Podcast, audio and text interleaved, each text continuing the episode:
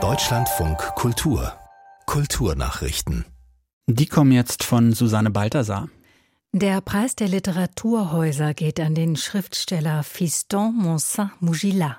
Der Preis ist mit 20.000 Euro dotiert und wird im März auf der Leipziger Buchmesse verliehen.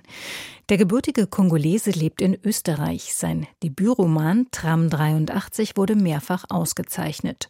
Mugilas Texte seien durchzogen von Rhythmus und Musik, heißt es in einer Stellungnahme der Literaturhäuser. Seine Bühnenauftritte seien aufsehenerregend. Mugila lebe seine Texte. Der 42-Jährige schreibt auch Lyrik und Dramen. Außerdem lehrt er afrikanische Literatur. Die flämischen Film- und Fernsehpreise Ensors sollten in der Kategorie Schauspiel zeitweise wieder getrennt nach Geschlechtern verliehen werden. Diese Forderung kam der britischen Zeitung Guardian zufolge auf, nachdem nur männliche Schauspieler die vier Preise für Haupt- und Nebendarsteller gewonnen hatten. Schon 2022, dem ersten Jahr ohne Geschlechterkategorien, hatte keine Frau gewonnen. Der Wechsel sei zu früh gekommen, sagte der für die beste Nebenrolle ausgezeichnete Steph Arts. Für Frauen in der Branche gebe es immer noch Barrieren wie die sehr unterschiedlichen Rollen für Männer und Frauen. Die den Preis vergebende Akademie verwies darauf, dass die Hälfte der Nominierten Frauen gewesen seien. Mit Aufnahmen von Menschen im DDR-Alltag wurde Helga Pares bekannt. Nun ist die Fotografin mit 85 Jahren in Berlin gestorben.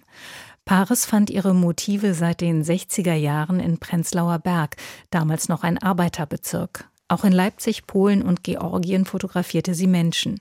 Zu ihren bekannten Serien zählten Berliner Kneipen von 1975 oder Häuser und Gesichter aus dem Halle Mitte der 80er Jahre.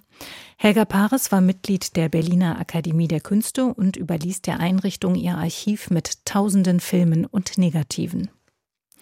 Auch die US-Country-Szene trauert. Der wegen seines Patriotismus umstrittene Toby Keith ist mit 62 Jahren gestorben.